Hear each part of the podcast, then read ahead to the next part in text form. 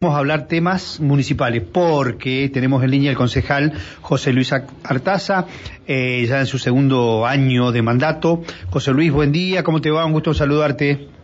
Buen día, Mario Nico, para vos y para toda la audiencia. Bueno, muy bien. Eh, eh, como dijo un amigo mío, dice, ahora estamos del otro lado del mostrador. Así que el, concejal Artaza, de nuevo compromiso neuquino, eh, ha hecho, ha pedido, ha solicitado informes a la municipalidad sobre el sistema de radares que se está implementando en la ciudad, José Luis, ¿no?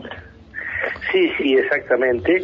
Eh, queremos saber a ver cuál es la función, la funcionalidad que va a tener el sistema de radares, porque resulta de público y no tenemos conocimiento la instalación de los cuatro tótem para el control de velocidad vehicular dentro del eje de la ciudad hay uno al sur, avenida Las Cuagas, se llaman Anto Suárez, otro, dos al norte, que están uno sobre Doctor Ramón, la avenida Doctor Ramón, y el otro sobre la avenida Alfonsín, y otro al este, sobre ingreso a la Ruta Nacional 22. Entonces, eh, estamos, eh, si bien hubo declaraciones a parte de los funcionarios ejecutivos respecto a esta instalación, nosotros creemos importante pedir un mayor grado de precisión sobre diversas temáticas relacionadas con la implementación de los radares y sobre los efectos que producen entre los conductores. Eh, queremos saber eh, qué información recolectan esos radares, cuál ha sido la información obtenida hasta este momento, qué dependencias están recibiendo esa información, si la información está prevista para otros usos, tales como identificación vehicular o multas, en qué puede ser útil eh, o de políticas públicas en materia vial y eh, si hay peticiones realizadas por los vecinos de la ciudad sobre los mismos. Eh, nosotros creemos que es importante tener en cuenta si estos radares van a tener un potencial objetivo de uso para fotomulta. Eso implica eh, que deben tener la homologación reglamentaria suficiente para ser funcionales con dicho objetivo eh, y todo lo que es incorporación de cartelería, avisos y velocidades máximas reglamentarias eh, permitidas y demás que lógicamente eh, va a haber que hacer y establecer en cada uno de ellos para que la gente pueda saber, por ejemplo, tengo entendido que en, la avenida Alfonsín la velocidad máxima es 60, mientras que en, en lo que es el doctor Ramón eh, sería la velocidad de 40, con lo cual hay que establecer claramente que cada conductor sepa cuál es la velocidad previo a aplicar cualquier tipo de multa. Hay que, perdón, hay que concentrarse muy bien en todo esto del nodo porque uno viene por la ruta 7 y de golpe te desaceleran los autos, se asustan por el por el tótem y en algún momento se va a producir algún, algún, ojalá que no, algún choque. Y después, frente al coto, es un desastre también como ralentiza el tránsito, porque la gente se asusta, levanta la pata, eh, hay que darle fluidez. Y también la bajada de la calle Salta no ha quedado todo bien. Toda esa zona creo que hay que estar para revisarla, ¿no?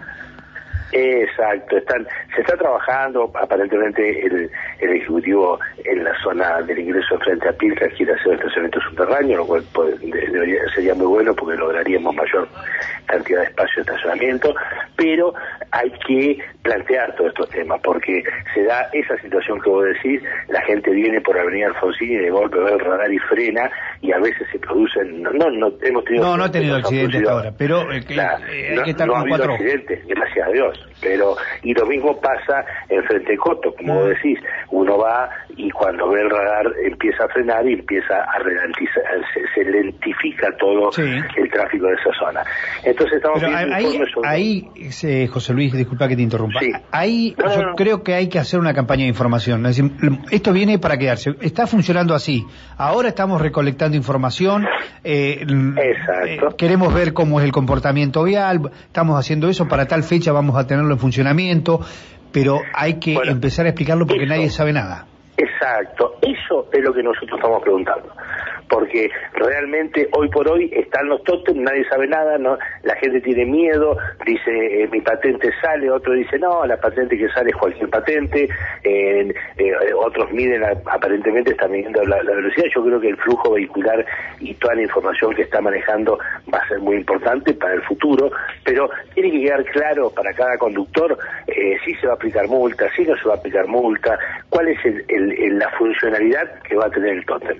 Entonces estamos pidiendo informes sobre el costo de la obra y el mantenimiento de los mismos, sobre los objetivos buscados, esto que estábamos charlando recién, a ver cuál es el objetivo buscado con la implementación del tótem, sobre eh, datos obtenidos a la fecha respecto al, al, caudal de auto y velocidad promedio de cada uno de los radares, si a la fecha habrán reclamos y peticiones relacionadas con la ubicación o funcionalidad de los mismos, la velocidad vehicular máxima permitida respecto a cada uno de los radares, eso no está claro, eso tiene que estar especificado en carteles para que la gente sepa. Eh, si, si, los radares poseen sistema de fotomulta o prevén tenerlo, en su caso, informe si cuentan con la homologación reglamentaria correspondiente para cumplir con dicha función. Eh, qué dependencia resultaría destinataria o encargada del tratamiento de los datos obtenidos por los radares y si está proyectado colaborar con otras instituciones, por ejemplo, Policía de la Provincia, Policía Federal, con la información recabada por los radares, que es eh, inmensa, es, muchísima la información que se puede recabar, hay que ver se podría por ahí colaborar con alguna de estas instituciones. Así que la idea es esa, la idea es que se ponga blanco sobre negro cuál es el objetivo, la funcionalidad de los radares, que la gente sepa, que los conductores sepan y evitar los eh, aglomeramientos que a veces se producen o la identificación del tráfico en función de los tótem ubicados en cada una de las partes de la ciudad. Bien. José Luis, eh, yo me enteré ayer de casualidad, porque por alguien eh, ha llegado, Ah, estaban realizando, de una empresa privada, estaban realizando una auditoría sobre lo que eran las obras de, ¿cómo se llama lo que atraviesa toda la ciudad? El Metrobús. Eh, ¿Qué pasa con eso? Nunca se implementó, pues, quedó todo señalizado, no se ha vuelto a la idea del Metrobús ni de casualidad. Eh, a ver, lo que estaba mal siguió estando mal, que es el problema de los estacionamientos en los lugares tan finitos donde los vecinos no pueden meter los autos, no pueden... Bueno, todas las dificultades se quedaron y el Metrobús no estaba funcionando como se pensaban, los, eh, los carriles eh, eh, exclusivos tampoco. ¿Qué pasó con ese plan B? Mira, yo, yo creo que el Metrobús es una obra importante que generó sí. al final al final de la gestión que por ahí lamentablemente no dio los resultados que esperábamos. Nosotros esperábamos otro tipo de resultados eh, quizás por eh, por lo que es Neuquén eh, quizás por por el, tipo de transporte que tenemos y demás.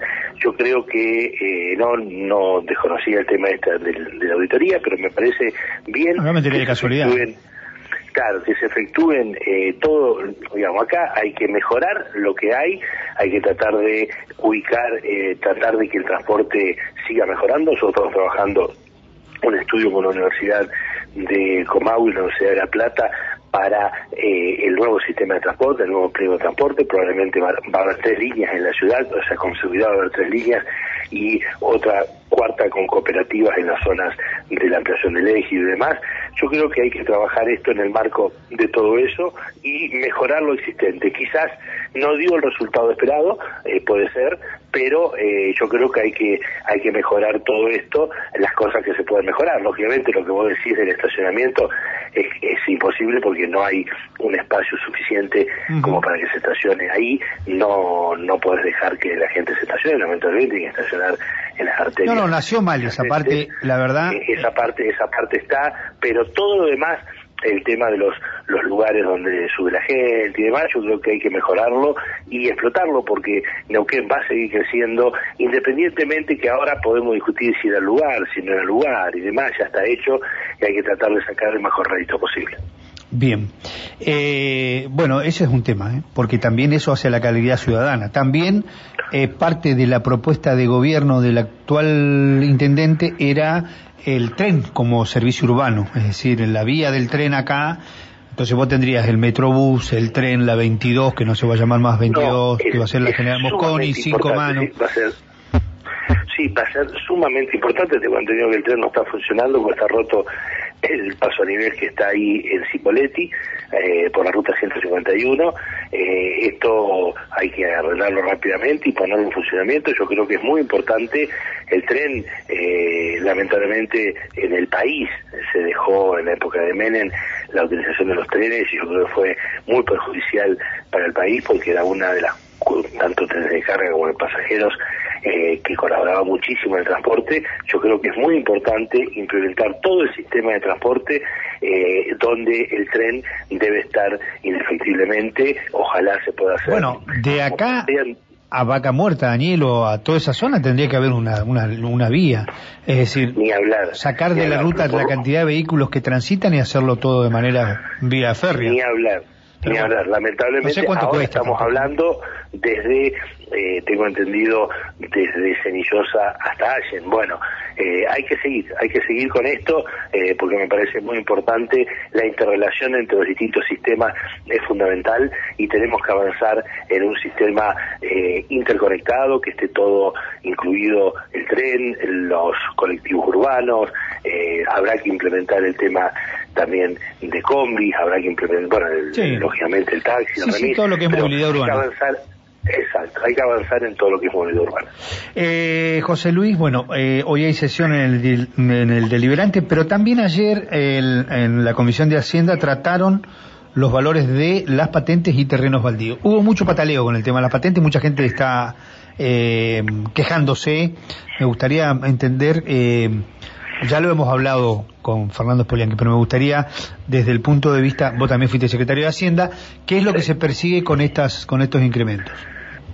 Mira, el, tema es, hay, dos proyectos presentados por eh, la Unión Cívica Radical, donde plantean el incremento no más del 50% en patentes y en retributivos.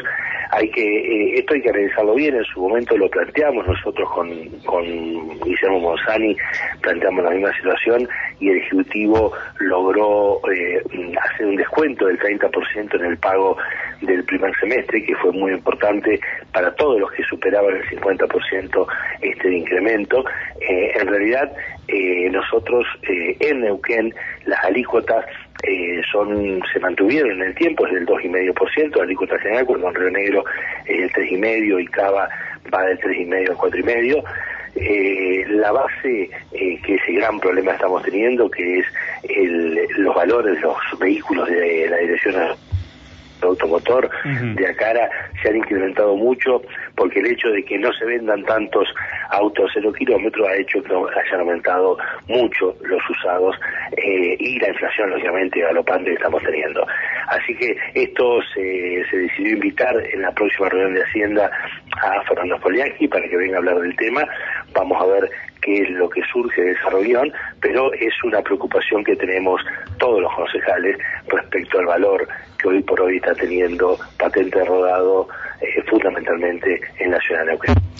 Bien, José Luis. Eh, te, comento, te comento algo más. Estamos el lunes. Están pagando, están pagando, siguiendo la tradición que inauguraron ustedes. Se paga hoy, ¿no? Mañana se cobra. Sí, sí, sí. Hoy, hoy, hoy, hoy 31, hoy, hoy jueves 31 estarían pagando. Eso es muy importante. Continúan eh, con, con esa tradición.